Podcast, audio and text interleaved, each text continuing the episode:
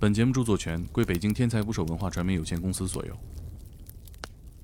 其实我们看很多现实的新闻，有一些是刷新我们认知，它会干扰我们的秩序的，所以导致了现在人明明也是人命的新闻，但他就觉得老生常谈，他他的上个标准会提高了，你知道吧？所以我能借这个故事来表达这样的一个正义观，邪不能胜正，来综合掉这种罪恶现实的污染，正义永远是会到来的。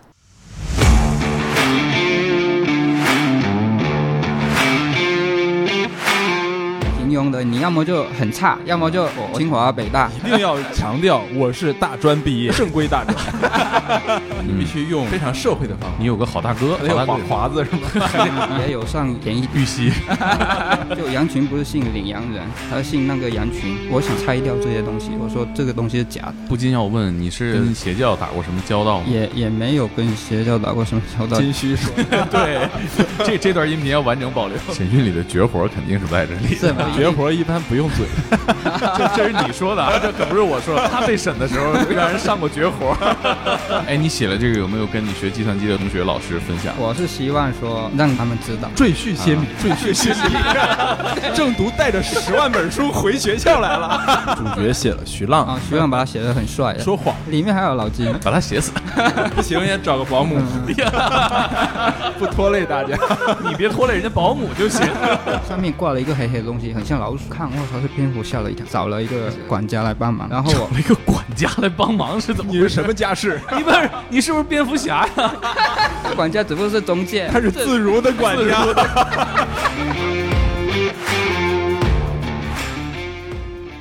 请点击订阅我的播客，拜托了。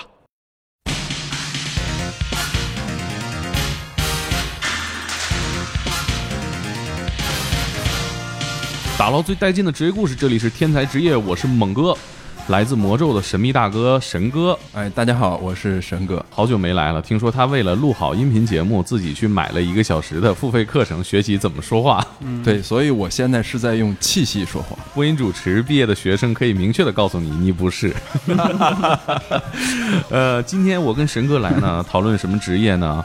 我觉得啊，这个职业是一个能暴富的职业，你的判断应该是大体上符合逻辑的 啊，因为今年我见过案例。对呀、最火的网剧、最赚钱的网剧都是跟这个职业离不开的。啊，什么职业？什么职业？就是写悬小说的，你看，就是嘉宾自己已经按耐不住了，嘉宾已经 激动了。一听要暴富，我就自己跳出来了。啊，我这个嘉宾就是我们罪案小说《狗仔夜行》的作者郑读。大家好，我是郑读，你现在距离暴富还有多久？大概？刚才都笑出声了。应该还有一段距离吧。嗯，还有一个我跟神哥讨论过的一点，也对这个职业表示了担忧，就是它是一个非常危险的职业。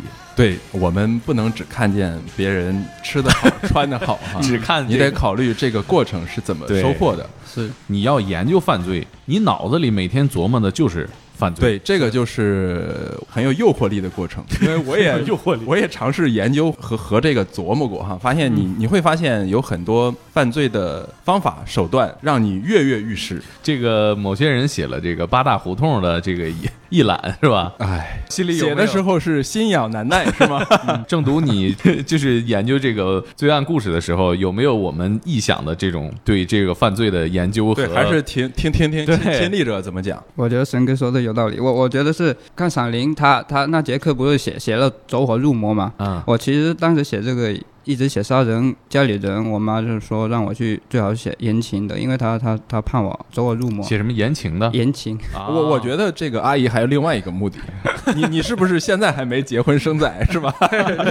让你写言情的目的其实是这个。嗯嗯，但但我觉得是选小说，它有一个好处是能帮我把内心的一些阴暗的东西给抒发出来啊，其实这个过程你也有一些自我分析哈。啊。对对对，其实我会把自己的一些一部分放在里面，就这样释释放，其实也是一种发泄了。比如说像这个时下流行的赘婿是吧？就是 是吧？是是觉得阿姨肯定希望他写，至少希望人人都能实现这种啊 逆袭。你带入的是主角还是反派？更多是主角，但但我里面的一个主，他的主角也不是一个十全十美的一个主角，他他是有一些问题的嘛。他的一些缺陷其实就是我现实的缺陷，比如说他怕狗，我其实就现实怕狗。见着小魔怕不怕小魔不怕，但但看起来不看到它，我我全身会会有反应，就啊？呃那你讲狗的表情包你害怕吗？不害怕。但我看到有一种叫恐鸟症的人，他啊他就看到鸡爪子、啊鸡头，他就会怕。是不是看过希区柯克那个？哦，鸟啊，对，鸟啊，对，对，但我就怕狗不是那种嗯很恐怖的怕。嗯是小时候有什么阴暗的经历吗？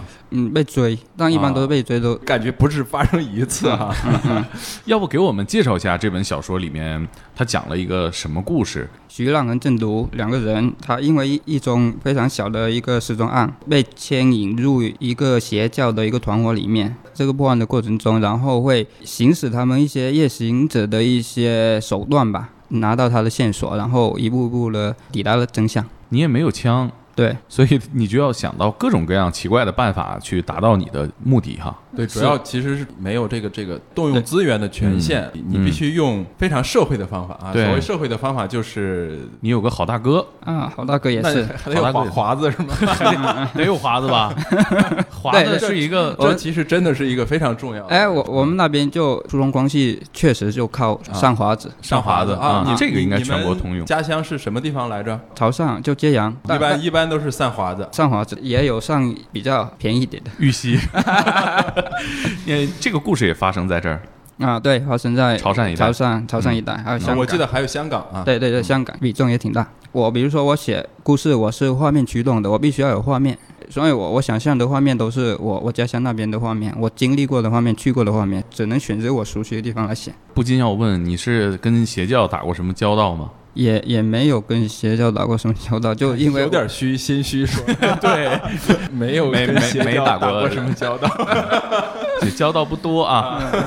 那那我对对这一块是就比较迷吧。我在写的过程中，其实也也挺害怕，因为我觉得这这东西，比如说惹到了一些什么，然后 哦，原来你是怕这个。还有另 另一层危险啊，对对对，因为有一些人他会对号入座，有时候真的是写入戏了。你像某些人写民国的故事，他就逃避了这个东西，对不对？啊他就不会直面这种危险对你。再怎么着，你你活过来，对呀、嗯这也不太可能哈。嗯嗯其实你说这个，我想到邪教，当然大家知道的一些事情，印象很深的就是在麦当劳里边那个邪教的传教的那一家子，活活把人在麦当劳打死，了。我觉得是难以理解的，他他是可以找到的。那那你邪教他他的动机是非常疯狂的。而且这个也有一个好处，就是说动机可以很夸张，他会找八条人命来献祭。这个是不是跟你从小长大的环境有关系？因为我觉得献祭也好啊，包括一些有仪式感的这种典礼也好，嗯，呃，你像广东，据我了解，还是有很多的这种祭祖的习惯的，是是有祠堂、有家谱、有比较大的家族。我们那边确实就是说，比如说初五还是什么，他他们会会游街，游街都会画那个脸谱。然后就有点像京剧那样在游街，然后在那里打打鼓什么的。然后其实已经成为我们那种一种那里的一种文化，就是说它它是一像是一种仪式，因为它仪式感很强。你像我自己接触过的邪教啊，是呃、嗯曾经在中国属于是最流行的一种邪教。嗯，它其实当时是有一个特别大的社会的氛围在这，就是嗯大家确实 空虚了下段下岗了，吃不上，没工作，是没事儿干，甚至很多人信一个东西，他不是信那个榜样，他是信那个群体。就羊群不是信领羊人，他是信那个羊群，他是信那个群体，不是信一个那个榜样。为什么他就想找到一个群体？对，有时候有时候人是孤独的。我挺想了解你写的这个邪教，包括笔下的这个大 boss，他厉不厉害？他有多厉害？他的执行力很强，接近疯癫的一个人物。那那我写这个东西，我其实就是说，我想拆掉这些东西。我说这个东西是假的，哪怕他这个人他执行很强，他最后为了达到这个目的，但是这个目的永远是达不到的。信仰信仰的不是这个牧羊人，而是嗯羊群、啊。这个我觉得说的非常好。嗯其实你故事里面这个邪教，他给我最大的震惊就是。我操，咋这么多人？对，这个规模是特别大，成规模了。但是可能恰恰是它就像滚雪球一样，啊越成规模，就是后后来的跟随者，他们的信仰已经不是理论啊，你的承诺，它就是那种。强大的归属感，然后如果说他是失业的状态，或者是没有收入的状态，有一些非常现实困难的时候，你只需要参加一次，是那个教派的活动是吧？大家坐在一块儿站起来是哎。呼喊那个共鸣，听懂掌声，就是那个声音的共鸣 就足以让你落泪。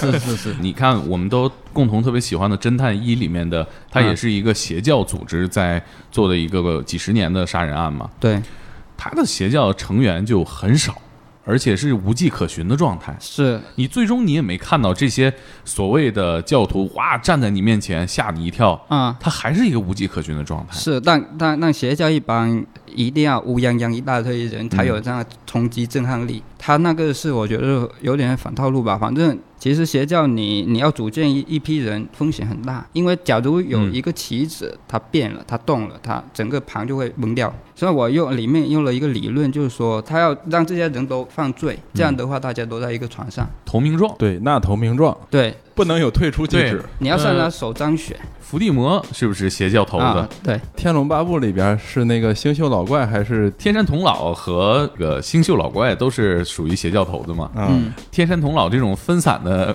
管理方式，显然最后就土崩瓦解了。对对 对，所以我让他这个人，他要找他的教徒，他是从那个出狱的人找，啊。因为出狱的人有一些人他是恶根未除的，呃，刑满释放人员很多，他其实被这个社会接纳更难。是，所以他会他会找到这个痛点来招他们入。更根本上，其实是社会的一个机制，一个运转机制，是也并不是单纯的归纳为说这个刑满释放人员一定是恶的根源，或者是有恶根呐、之类的。它其实还是一个整个社会造成的这样一个结果，是对这就是漏洞啊。对我记得之前正读说到过一个邪教之所以能够传播，啊其实是一个趁虚而入的是过程，不管是对于一个嗯社会，是还是对于具体一个人的内心，对、嗯你对这个社会的现象的犯罪的这个就是猜想哈，嗯，你会不会灵感也来自于一些真实的社会的案件？有我我比如说里面写了那个保姆杀人，其实他杀的那些人是生活不能自理的，其实社会上有这样的人，他想寻死，自己动不了手。所以他可能会跟一些人协商说：“你来杀掉我，我给你钱。”因为他活着很痛苦。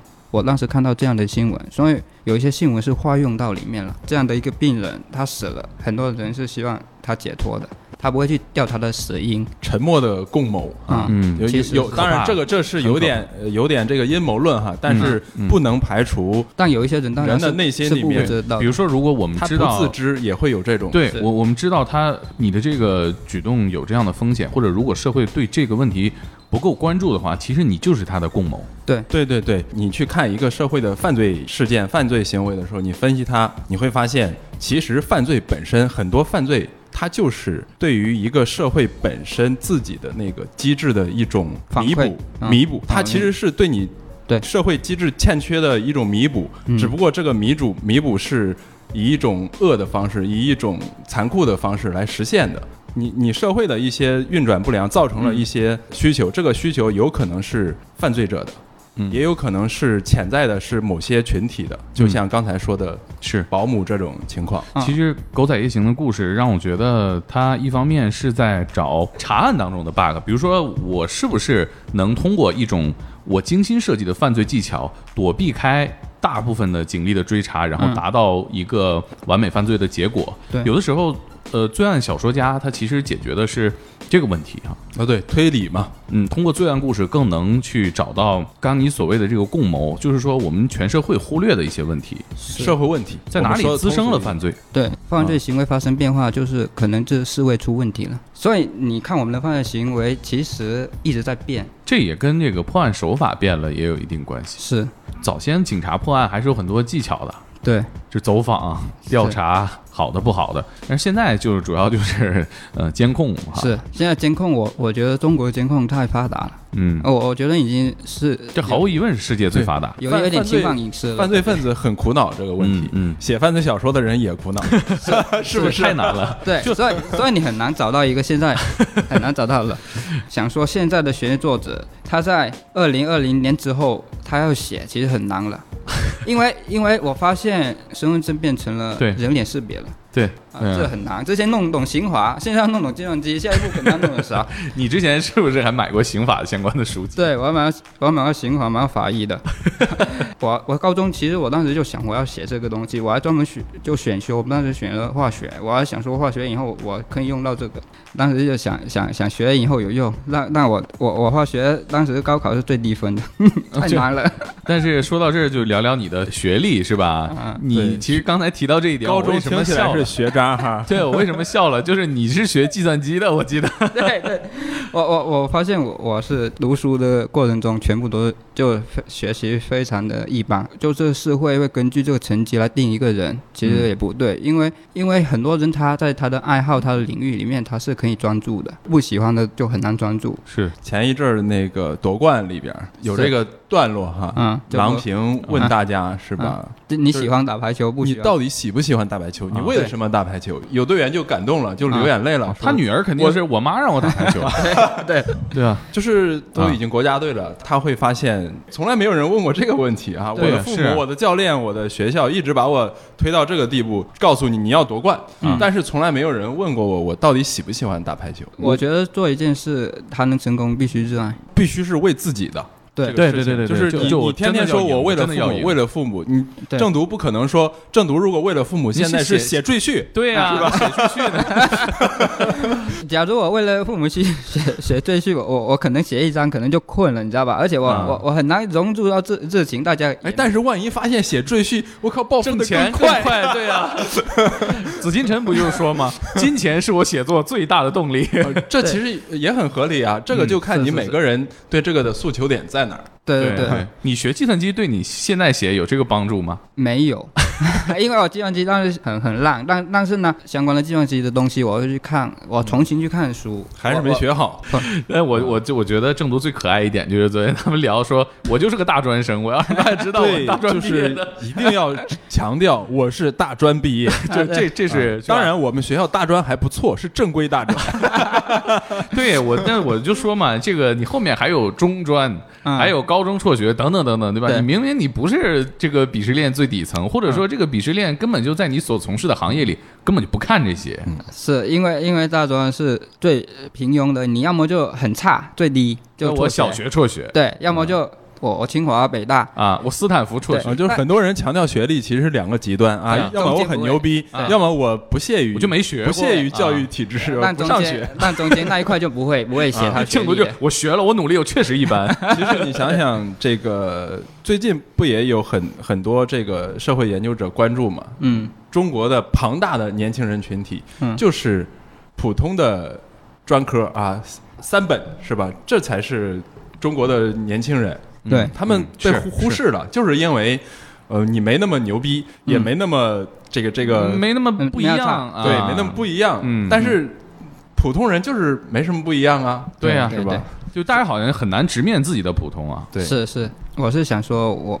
我就一个普通的，但但只不过是我找到了我热爱的事。就假如每个人找到他热爱的事去做，我觉得都是能做出成绩的。你能不能跟我们分享一下，就是说一起普通的朋友，距离做到这件事情差多远如果他也热爱的话，啊？如果但当然一定要热爱，他热爱的话，就是你在这写的过程中，你就能得到快乐了，不是钱让你快乐。我其实是很小的时候我就喜欢看漫画，看《龙珠》，然后初中初中三年我我看了三年的故事会，然后呢啊，故事会爱好啊者，啊，然后高高中就开始变了，进阶了，看一些小说，看余华的小说。然后呢，我当时就想说，我我我对这个有热情，我以后会干这个东西，但我知道我还不还没到那个时候，我我有目的去去往这方向走，我去选择工作，我其实都抱着一个私心，说我是长素材的私心。到了到了我开始写第一本书的时候，我是觉得我到了可以试一下的时候了，我才写。但其实这个过程其实很长，听到这儿，大家又绝望了，原来不能一夜 来来不及了，来不及了。嗯，海明威说说一句话挺对，他说你写他五年你还不成，那那你就不不用干了。那你就去自杀嘛。啊，对对他，说了吗？哎哎，有点绝对，别别别别不不不啊！我没说，等我没说，但是他确实是这么说的。他说你去死好了。对，开开玩笑啊。但是我觉得这就刚才正读说到的这个过程哈，嗯，我我想到的是海明威另外一句话，嗯嗯，他说所有的初稿都是狗屎。对啊，这个是他说过的，确实是，就是我们总会看到。是吧？很多优秀作家的是的最终的呈现作品，哎，太牛逼了。对，但是你不知道他之前自己面对自己多少狗屎。对，你看秦昊演的是吧？那个谁，廖凡，廖廖凡演的是吧？但是你没看到他的作家，对啊，他第一稿什么样？对对对。不是，而且你比如说，就很多事情都是这样。你听我们天才职业第一期节目，我也跟个傻逼似的，特别次。怎么说呢？你喜欢写写这个东西吧，它是一个无成本的。你又不是拍电影，拍电影你要很大的成本啊。嗯，我觉得写是完全是最最容易的。所以，假如你真的觉得你你想喜欢写，反正没成本就写就写呗。对，最最容易开始的一个行业，当然也是最容易。放弃的一个行业 是，就你看美剧、美国电影里面是吧？但凡一个青年辞职了，他就是一个小说家。对，一辞职就是个作家。我要我要写作了。对，嗯，哎，你刚刚提到看《七龙珠》啊，这个神哥也是《龙珠》这个忠实粉丝。对，你作品里面有没有一些这种致敬？哦，有有，我我哇，你这个非常现实主义的犯罪题材都能致敬《龙珠》啊？对，那因为《龙珠》，我发现《龙珠》它就是遇强则强。我从小学就看《龙珠》，我操，买买了第一本，是偶然买的，然后把整套都买了。我当时我记得我小学零用钱，比如说十块只能买三本，还挺贵的。是，我我就省吃俭用去买小册子那种，对，很薄那个。你那时候看的是小本还是大开三十二开大本？小小本，小本。对对，我也是，我也是。年龄小，你们年龄都小一点。你哪你哪年？我看的是三十二开。我九零的，咱俩一年的啊。对，神哥是八三。那你是小学看的吗？我是七九。我是小学初中。对，我操，当时看这个我是最喜欢的。对，然后真的是入迷了。我们那时候看的都是海南美术出版社的啊，好像还是正规出版社，我看的是盗版的。你长大了发现，他他这个故事就完全就是套路崩了，对，写崩了，写写崩了，在只能再发展发展。但其实，在在小时候对我来说是真的是非常好看。对，其实我们只要把这个他的这段故事缩短到，呃，比克大魔王吧，嗯，就是前面这一部分，其实我觉得还是呃，就是力量体系还没乱的，因为我们那儿叫我看的版本是短笛大魔王，这年龄差一下就出来了，就是 你你打败漫画确实是短笛，打败这个短笛大魔王。就已经到了拯救世界的这个地步了，是的，就是拯救完世界，你还能拯救啥？你你这个故事最后展开了，是在全宇宙打的阶段，还是魔人布欧的阶段？它里面的那个反派很多，就分占八个地方，从弱打到高嘛。但他不是说你就没底了、没边了，你你你打到最后你要收嘛，收收回来是他大 boss 在在后面嘛，所以是这样。很多这个创作这样故事的人都担心过，会给别人一个参考，我如何犯罪。或者说教别人一个方法啊，就是当当年陈小春和郑伊健面临的问题是吧？你们会不会教坏小孩？对呀，古惑仔，你们教坏小朋友了。编辑把关有一些删掉了啊。影视剧像《沉默的真相》里面有很多刑侦的审讯的啊，他其实那些犯人他看了之后他不会说反审讯嘛。对啊，他不会反审讯嘛？他其实，但我觉得他应该有删掉一些东西。审讯里的绝活肯定是不在这里，是吗？是吗？对对。但他他们说绝活一般不用嘴，这这是你说的啊，这可不是我说。他被审的时候 让人上过绝活。对对，我觉得还是这个东西吧。就帮他们找 bug，有时候真的这个东西，它以后有人意识到就会改掉。给其实尽可能造成信息对称嘛。对，当然了，你侦破的手段不用对称，但是犯罪的手法对称了，还是我觉得还是利大于弊的。是是，嗯，对对，告诉你就是偷电动车的一些细节，对吧？大多数人也是不看完不会去真的去偷的。是是，嗯，他只是说你推动的是如何防盗。因为这个里边其实有一个逻辑的问题哈，就比如说。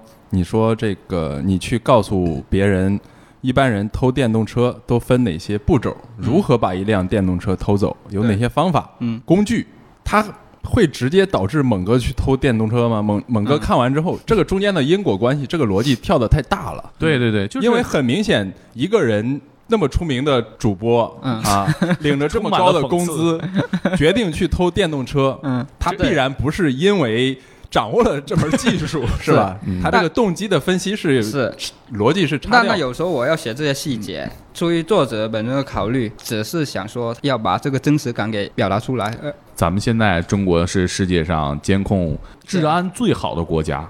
你，那你，我其实挺好奇啊。比如说像《侦探一》里面，它最终的大战在一个废弃的一个地下室吧，嗯嗯啊，比如说像双瞳，那也是一个很经典的邪教犯罪的故事。嗯，最后的大战在一个大厦里面，在大厦里边盖了一座庙，庙呃，道观啊。嗯道观你最终大战发生的地点在哪儿？我觉得这个对对我来说，我还挺挺好奇。就有一个洞穴，它是蝙蝠教，有蝙蝠，那洞、哦那蝙蝠在洞穴是合情合理的嘛？为什么啊会选蝙蝠？蝙蝠是我我当时在写的之之前我，我我家里飞进一只蝙蝠，当时吓了一跳，因为它挂在那个像像灯草一样的地方，还没看到它它蝙蝠之前，我老是看到有一种粪便，我、哦我怀疑是老鼠，哦但，他可能监控你很久了。啊，我就觉得好奇怪，为什么老鼠但粪便有点小，嗯所所以我就有一天我就看到它上面挂了一个黑黑的东西，很像老鼠。我想老鼠怎么挂在那里？我看，我操，是蝙蝠，吓了一跳。后来找了一个管家来帮忙，然后找了一个管家来帮忙是怎么你是什么家世？你不是你是不是蝙蝠侠呀？阿福就来了是吧？感觉这个不小心说漏嘴了。管家帮你处理很多事是吧？帮你安排地下室。不是他，他管家只不过是中介，就是说他是他是自如的管家。哎咱这，我觉得这个给自如做软文还挺好的啊，这个 赶紧让大洋马去联系一下。这个太我说太厉害了。这个自如的管家管家还能管这个，还还管蝙蝠，对，还管。我说你们帮他处理一下，他居然就过来了，还还管管这些。嗯他不，他我觉得，所以我觉得还行。呃，蝙蝠作为一种动物啊，在城市里和人这么近的一个动物啊，嗯，它承载了太多了，已经。哎，你 你小时候经常见到这种东西吗？我我我觉得感觉很神秘啊。我我见的还挺，我见过一次就往夜空它会飞，但是呢，你近距离看到它在家，就感觉啊，那倒是很近，倒是不是特别多。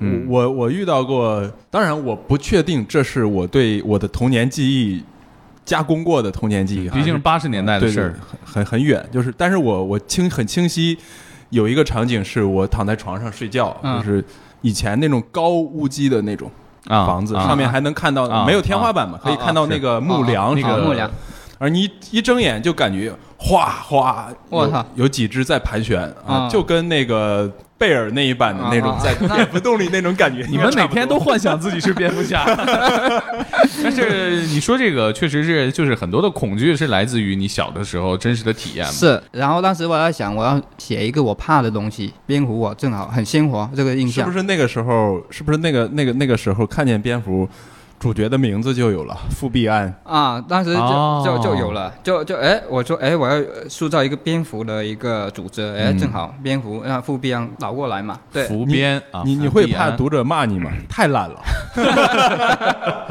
那那我我我呃，当时还挺开心说，当时底下很多评论说，居然发现这个梗，啊，而且他们老是说，哎，而且有一个我很意外的哈，当时在魔咒连载这个故事前半部分的时候，嗯啊，中间这个正读大孝子啊回老家了，啊，对中间因为家里面有事儿停止更新了一阵，啊，对，在那一段时间，后台各种留言。两个呼声，一个是说这个大孝子什么时候回来讲故事啊？啊，对呼唤正读归来。嗯针对故事本身，大家提的最多的是，我想看复辟安。啊，对对，所以我我挺意外的。当时我觉得应该，要么大家应该呼唤徐浪，或者是呼唤这个角色这个对正读啊。对但是大家记住的是是复辟安。对哎，我觉得这个真的，以前大家对反派的这个理解，它都是一个非常纯粹的邪恶。啊，你看零零七的，就是早先的那几版，嗯不光是行为上的邪恶，嗯，它看起来也是邪的不得了，恶的不得了。是，包括蝙蝠侠早期的，你看，非黑即白，非黑即白的鹅，对他就是非常的邪恶，就是让你就你你你杀死他，就像拍死一只恶心的蟑螂一样，毫不犹豫的铲除的欲望。好莱坞有个趋势啊，他现在洗白一些反派，对毒液、对我觉得它是一个国际的趋势。其实他越来越多的给予这个反派的复杂性。是，所以有一些反派，他之所以有这么大的粉丝，他的理论很自洽，你知道吧？对，比如说小丑啊，小丑给你讲本身明明白白的对，还有那个数据啊，他杀人他有原因的，他他他他他就是要干对，所以我觉得好的那个英雄故事，他他的反派也也有粉丝的。包括灭霸他那一套理论，其实到最后，所有的复联的主角根本就驳不倒他，而且没有人试图去反驳灭霸的观点。对。就当然说，我用我的权力和我的武力去达到我认为的一种平衡，这本身是对全人类平等的一种反对，是反人类的。对。对对，但是，呃复仇者联盟》这个电影里没有讨论这个，他只是说，嗯。哎，王八蛋，你这么残忍，我干掉你，对吧？对，然后他没有讨论这个，但但他的能力就比整个复仇者联盟还大，所以感觉就导致了有一种失衡，所以他是很悲壮的。我觉得悲他的结结尾很悲壮。嗯，其实你现在找到一个单纯的邪恶的反派很难。对，所以现在反正塑造人物的趋势是，现在反派也是很有魅力。你觉得这个富必安这个反派，大家为什么这么喜欢看？他犯罪的动机不是纯粹的为了钱，嗯为了为了名利，嗯就像小丑一样，他他把钱全烧了，他他觉得这是会出问题，要重新建造一个秩序。他他因为他这个理论而得以吸引了他这样的一个教徒。反派要杀死杀死主角是很容易的，挺悲壮。也可能跟徐浪签过什么协议，不能写死，徐浪写死了。徐浪，我看他巴不得想把自己写死。对对对，呃，我我觉得这个回到咱们最开始那个话题，就是你你你写作过程当中啊，你的爽感在哪儿，是吧？你是不是写犯罪的部分的时候是要比写侦破的时候要爽？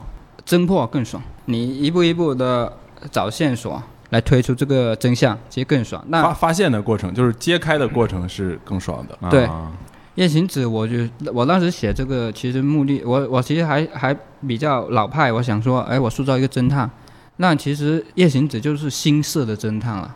他本身是干侦探的活，他有线人，他他比如说他要查一个车牌的人，他他他有这些这些人来查，所以他有这这方面的便利。嗯以普通人还是比较难。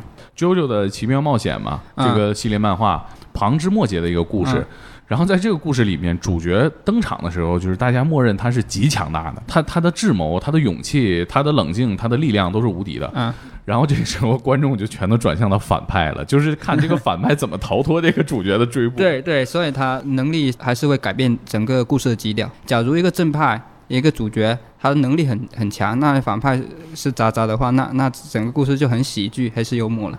嗯，是啊，你像那个 那个这个，还有还有，一拳超人，一拳超人，对啊，那个饿狼。，这完全我完全当喜剧来看，对、太搞笑了。就是那个反派太弱了，反派一直在通过主角的压迫而变强，对，这反而是个反英雄的题材。是是是，所以我觉得他这个东西能火，是因为从来没有人这样写，你知道吧？嗯把一个主角写一拳就能把他全部搞定，太太太厉害了。就就由此应运而生这个反派在突变。对对，所以它是一个其实主角是反派，对，主角是一直悬在头上那把剑，啊，对对然后反他是有反派在不断的在他是有变化的可能的反派，对对，吧？主角其实没有弧光了，在这个嗯因为你戏里头你跟这个传统的武侠小说来讲，呃，一直被蹂躏，被很多人糟蹋，对，然越来越后慢慢的它有变强点像什么逃脱，这不就是对，这不是主角郭靖？对啊，他有点像什么？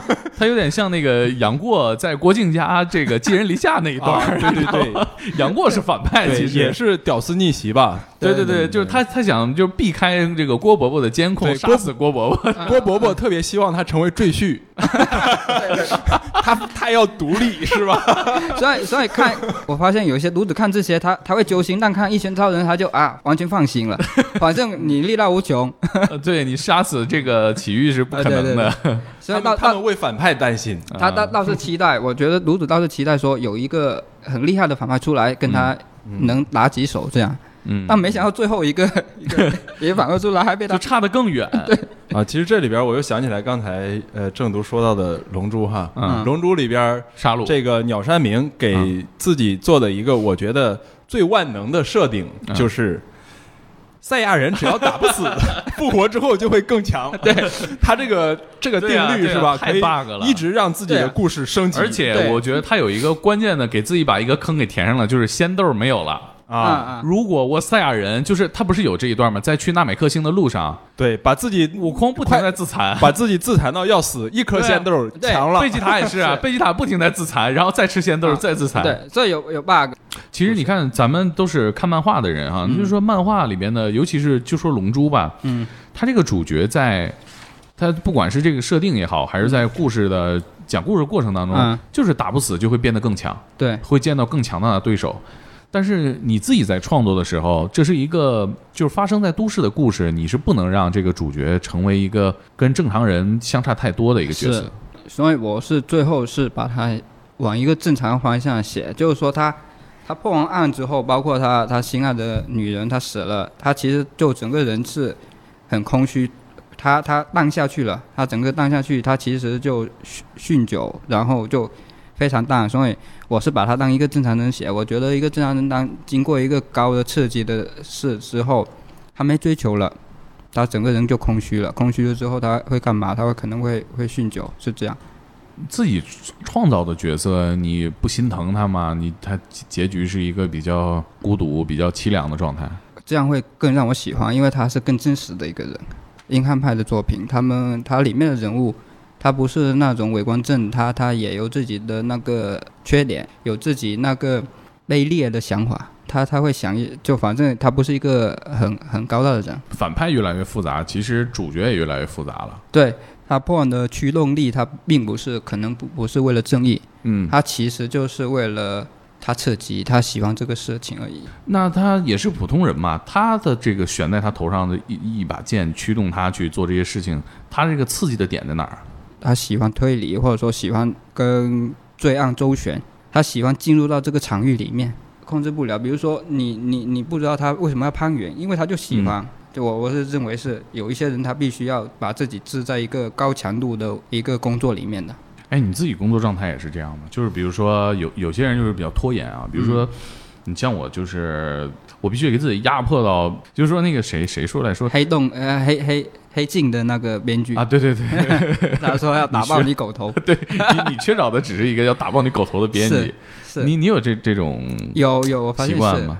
我发现我我也我也有，因为我是一个需要被人监督的人，呃，发出来有读者反馈，啊。好，正反馈，哎，我我觉得还不错，有进步，我我就会，我发现我可能有一种表演欲，我才会 在这种高强度，我可能会写得更好。我我后来写了一个新的东西，因为在一个比较松松散自由的一个氛围下写，我就很难把它写好。就故事里也是一个松散自由的状态，不是，呃呃，对我我就会把它写写的比较，它嗯。它会散。但假如它是一个高强度的，虽然很痛苦，啊，但我觉得它这个东西被它压压缩的非常的紧致，嗯。所以我我我后来想我，我写东西还是即时给人看，就跟你笔下主角一样，把自己抛到一个复杂的紧张的、对高强强度的环境里头，是我希望是我在一个高强度里面才能进步的。嗯，这需要鞭策。对啊，是听见没，需要？该催就催，对 不催他没感觉。咱下下一本赶紧签吧！你看你，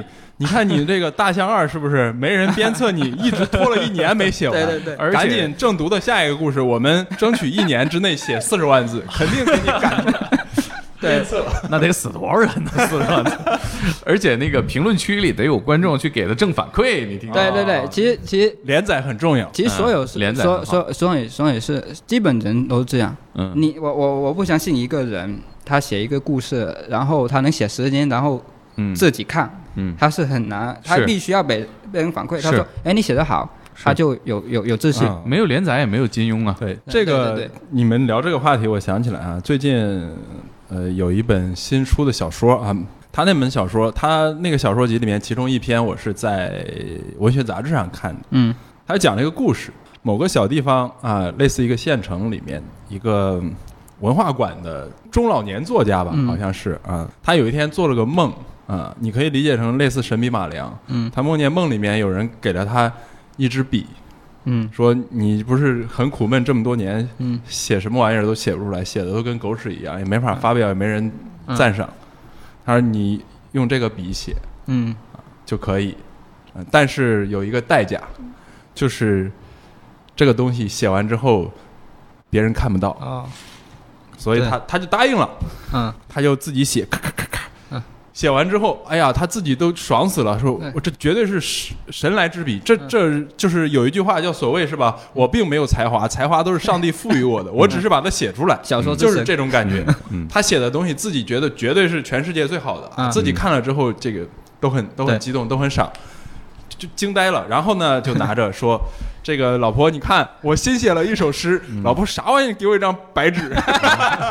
对，有点讽刺，我感觉是。对他就是他的故事内核就是一个设定是这样，我我觉得很有意思啊嗯。最后他最后他他死了，孤独的死了，知道吧？嗯，对，他的后人就发现他在自己的很秘密的书柜里面存了厚厚厚厚一沓白纸。哦，也还挺挺冲击的。我觉得，嗯我觉得是这样。我觉得一个小说，一个故事，它不是作者本人，他必须要读读者才能变成一个是的故事。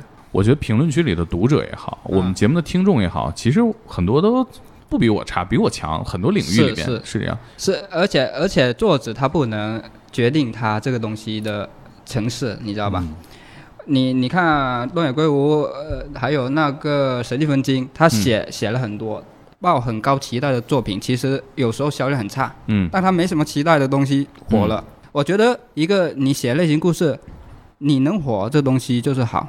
嗯，我我就这么简单，因为我控制不了自己，我写了这个东西，我觉得非常好，出去卖的非常烂，别人看了打低分，那就是不行。哎，那你觉得《狗仔》呃，现在咱们刚刚上市哈，《狗仔夜行》这本小说，嗯你觉得你收到的反馈和你的预期是怎么样的？你觉得它是你心目中的好吗？它至少是我现阶段所能做到的最好。我知道有缺陷的地方，有一些、啊那那是肯定的，对对对。毕竟你才你是九零年的孩子哈，对。你不是你这么多评论，哪一条你看完在家乐的不行，截图了？对，真笑了，对。啊啊啊那那我之前看我看到一些豆瓣的评论说看的最快，或者说一口气看完，是是是最让我喜欢的，因为我我觉得我评价一个小说好看的标准就非常简单，它它好它它能让人一口气看完，因为我这本书出来之后，我要花三天还才能看完它，啊，因为它比较长嘛。让别人能一口气看完，说明他这个东西能吸引他一直沉浸进去。我我当时写一个小说，我就抱着说，我目标就很简单，我写一个飞机小说，就一趟飞机看看完的书。啊，对，那那写长了，写长了，那你你一趟火车看完，那那是好。后来火车也提速了，啊，这就是那种是吧？余华站着看完那种，站着看完 通宵看完。啊。对某某某连看三个通宵，你你你其实也可以这么拆分嘛，对吧？你分个上下部是吧？火车是吧？啊来来去是吧？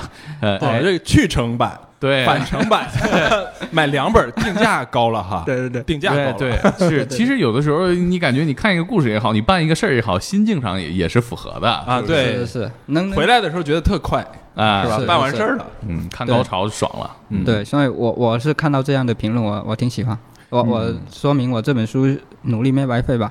你这个我肯定我觉得你喜欢的评论不止这些，哎，有一些说异常精彩什么的，我我也挺喜欢啊。还有一个有有一个说说说，是你找朋友自己打的分吧？异常精彩，真的真的不不真的不是，因为他他给我有一些有一个作者给我别的不是有一个读者给我别的书评评价也没那么高，但他这本他给我评价五星，嗯所以所以我觉得挺挺喜欢。啊，明白？有没有那种说我要睡你？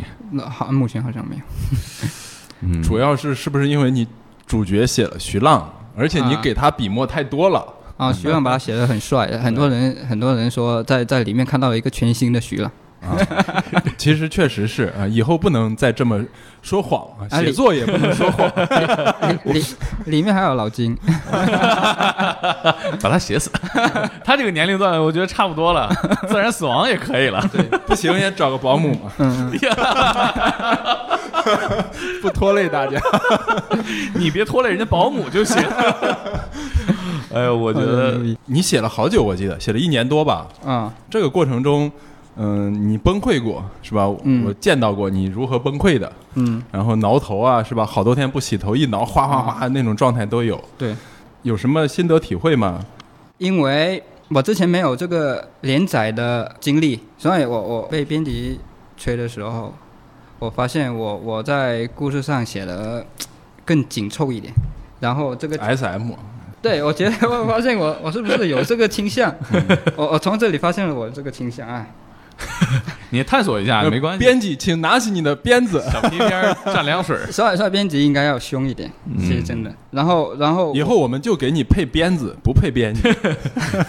就每期记得不是稿费是刀片儿。是，然后然后有有有有有我我是有一些新的体会的，是有一些读者说他他说类型故事的作者他他会揪他的文笔，说他不好嘛。那嗯那我我觉得是，我我与其说不好，其实有意识是选择这种更简快的呃写写法。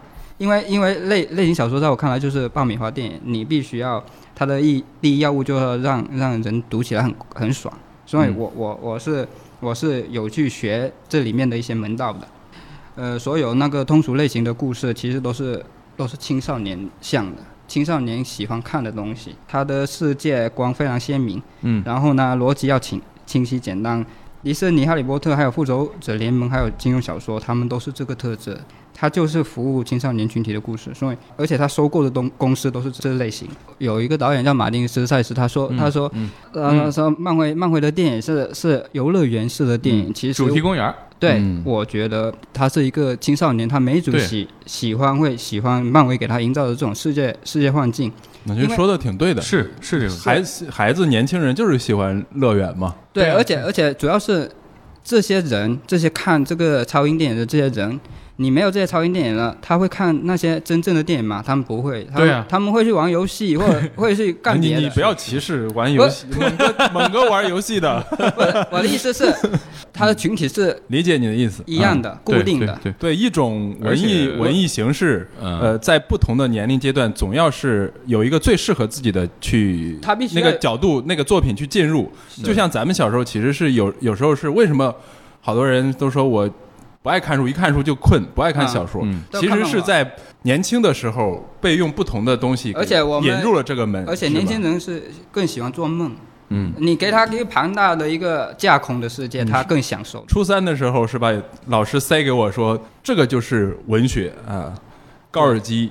在人间，童年，我的大学，那这啊败坏了我的口味。我嗯连续至少有五到十年没有去看这种东西。我还记得我小学的时候翻《呼啸山庄》，嗯，那是一种多么奇妙而痛苦的体验呢！完全看不懂。所以我觉得青少年群体必须要有这样的一个东西给他嗯消费，因为它是一个供需关系。对，而且成年人不需要游乐园吗？也需要啊。啊，对对，那成年人也爽，也需对也爽。也对啊，也需要啊。呃，其实我看了他相对完整的一段前后文的对话嘛，其实他也是，呃，相对客观的表达了目前的这个资本和观众的现状。是，嗯，啊，对他考虑的其实另外一个一层。面他并没有说站在说我是高级，你是低级啊对对对对这这个就有点儿不太对了。因为爱尔兰人也是马上就下场和这些电影在一块儿搏杀和竞争嘛。对、嗯。这个东西已经太庞大了，会嗯。影响到啊啊，它产业角度来说，其实也是逻辑是 OK 的，比如说，就是说，呃，因为大家都去游乐园了，他侵占了很多博物馆和展览馆的资源了，这对他来说是但但在市场上，它不是一种供需吗？它它呃。这么大，是因为它有这样的群体来消费，它才会这么大呀。嗯。我是觉得是这样，所以嗯，所以嗯。我觉得他是有道理，但是他他没有站在青少年角度去想，因为而且青少年角度，呃你你也很难让他站在青少年角度。而且马丁斯科塞斯他他也有成为挑战者的那那一段阶段嘛，是是是。对他只是说他他现在是呃站在这个电影这个学术的塔尖上往下看，他觉得我操这东西完了，咱这金字塔是不是塌了？电影电影艺术啊，其实我觉得不会啊，虽然是嗯我可能不足以评论他是在他是在变化啊，这个可能可能这个金字塔或者是这个什么东西了，嗯。它存在，它会变化，但是你对不能是因为中间发生变化的时候，你看到了某些过程啊，嗯。变化就是有倒塌的部分，有重建的部分，你嗯不能一看到倒塌，完了完了要全塌了，世界要毁灭了，嗯这个是。这是个心态问题。我是觉得世界是需要这样的青少年像的、漫画像的、架空的东西，因为来满足源源不断的一些梦，做了一些白日梦，我我有一个一个世界来给我安放寄托，是这样。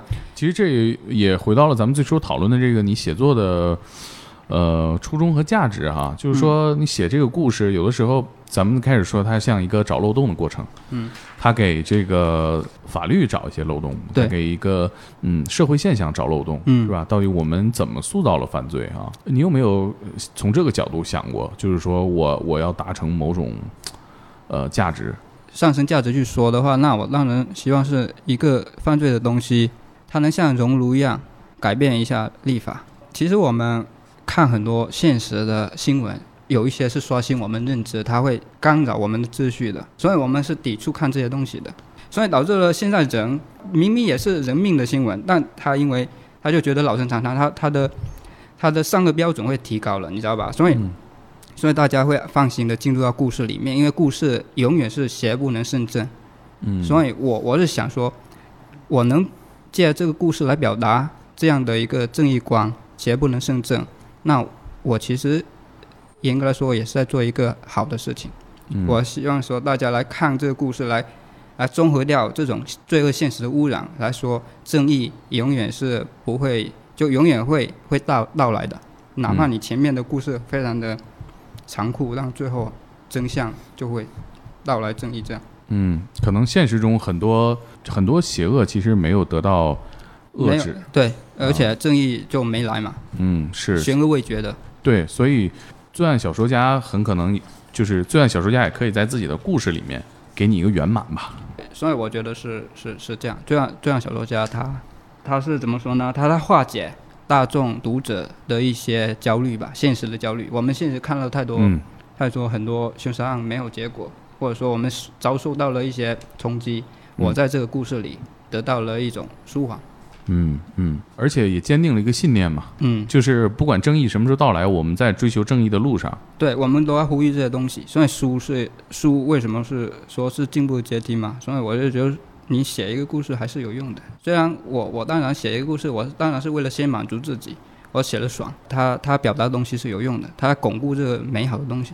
嗯那如果从你作为一个写作者，嗯，我觉得写作者你首先是一个工匠啊，对因为你干的是一个活嘛。从这个角度来说，你是怎么看待这个行当的？就是这个类型的小说，嗯，就比如说之之前《寄生虫》这个电影出来之后，其实很多人说说到一般，说不好。其实我是觉得在故事上他做到了绝对的精巧，严丝合缝。就是说你牵一发动全身的一个东西，我觉得如果一个故事能达到这《寄生虫》这个高度，其实是无可指摘的。而且更何况它其实有很多的解读空间，它有一些阶级的东西。所以我我是很简单，我理解一理解一个故事，我就把它理解是一个一个玩具，一个魔术，有一个仪器一样。如果一个东西它能精密到牵一发动全身，它它其实也会成为艺术品。所以我我觉得觉得你写一个故事，你简只是画一个很简单的图表，让人根据这个表格去走的话，那其实对读者其实是一种浪费他的时间。所以我我是希望是做到极致，我是把这个东西当成这样一件事来做。是虽然说有一些作者他说他是产品思维在写，但产品思维我是认为他这种说法有点冷冰冰，因为感觉就是他没有投入情感在里面。假如一个故事他一个作者投入情感，还有没有投入情感，其实同样一个故事你去看，你是能接收到他这个故事的能量的。就有有嗯投入情感的，你是能接收到，哇他有激情在里面。但有一些故事它冷冰冰，它感觉就是一种套路化。所以，所以我看我看罗琳他的一些一些故事，我会觉得他他是真正的享受，还有舍利分金，嗯。他真正享受这些东西。就是你作为一个木匠，你也得是真的热爱热爱，热爱你的斧头，热爱你的材料热爱你要做出来的那个东西，把你理想中的东西投射的那个那个想要的东西，嗯。通过你的斧头和你的材料把它呈现出来。对，所以他们能达到这个层级，也是他们的能力决定，而且他们的热情决定的。对，有一些人他讲故事也确实非常好，他也有一些他的门门道吧，但他永远不会突破这个天花板，因为他他就把这个东西当成一个怎么说呢？面就市场而做的东西，可能更像是呃那个我从宜家买过来，然后看着图纸夸夸夸，啊、嗯。对对对，因为故事套路其实就是其实像编程一样，都是你学一下就其实能学到，嗯。但能决定你的高低，其实我觉得是首先你的热情你有没有这个热情，有没有没有热热情，你可能写一段时间你不想写了，但有热情你可以写一生，而且你能达到一个高度。听这个正读说完这个，我就想起来，开始猛哥你问的这个问题哈，犯罪小说家啊，写犯罪小说的这个是这个这个是一种什么样的职业啊？嗯我会理解哈，刚才正读说的这一种这个这个角度说的，他有点像呃一个玩游戏的人啊、或者是一个建筑师啊、他是相对是注重这个过程的。嗯他的快乐是在这里面的，是一个玩家心态，他需要去设计、去解谜、去分析啊。这个过程正读也说了很爽，嗯我觉得这是一类，嗯就是他是一个游戏玩家、嗯这样的犯罪小说写作者。嗯那另外，我觉得还有一类哈，就是学者型的哈，我觉得可能像学社会学者一样的犯罪小说家，嗯。因为他去写一个犯罪故事，有可能他享受的，或者是他的这个试点不，嗯。并不是放在说这个犯罪事件嗯。如何精巧、如何设计本身，或者是故事作为一个完美精巧的东西，对。玩具这个这个东西，来组装。他反而看到的其实是说，我写的是犯罪故事，但是我命中的其实是这个社会的一些结构上的问题、制度上的问题，或者是一些道德层面的各种各种方面的问题，在分析嗯啊。讨论反派的时候，为什么现在很多反派越来越被同情了？大家去创作也好，影视剧创作也好，嗯都会把反派做得更复杂，嗯让你觉得跟他有共鸣，而不是一竿子打死，像捏死一个苍蝇似的。是好像从某个角度来说，犯罪者就是这样的犯罪者，嗯。他们就像是一个不成熟的社会研究者或者学者，啊，他之所以能够击中读者、嗯。击中观众，是因为很有可能是因为他发现的问题，啊他看到的这个呃就是瑕疵病啊、或者是病，对，嗯是击击中了你的，你是嗯。认可的。他说。然后投射，对，现在有这些、这些、这些问题，嗯你们如何回答？我要解决它，是吧？我要清理它，啊，就是他发现的那个东西，嗯，你是认可的，完全击中了，你你是符合你的想法，你内心也是这么想的，只是可能是潜藏在你的内心里面。所以所以现在有很多反派，他是作为惩罚者存在。对他的不成熟，其实就在于说，呃，解决问题的方法是非法的、不合法的，比如说里又粗暴的、残忍的。是是是，比如说那狗仔里面它有一个家暴，那家暴可能法律不健全，那他刑法上他，有私行者就出现了。来出出现施行者这样的一个很多现在很多施行者，就是在故事里面的很多施行者，那卢子会会觉得他们是可以原谅的，他会投诉他，他会觉得因为因为法律不健全，我我我必须要有人来做一些脏脏活，是这样。对，就像中国古代其实是对那个所谓的血亲复仇这个事情，嗯。啊，法律处理它是有完全不一它不一样的一套逻辑嘛。是。它不是像呃 A 杀了 B 一个这样的普通刑事案件来处理。是。把魔咒经常说我们去做这些犯罪故事，除了有个看头啊，看得很爽很好看，呃，另一个层面也能看社会。是。嗯，对，是。这对看社会。是魔咒小说啊，读魔咒的小说，看社会，疯狂广告词儿，广告词儿出来了。哎，这个咱们这个书，因为咱们这个书上就印着呢。对，是 slogan 吗？这个我我我想说点更实际的啊，啊这个书在哪儿买啊？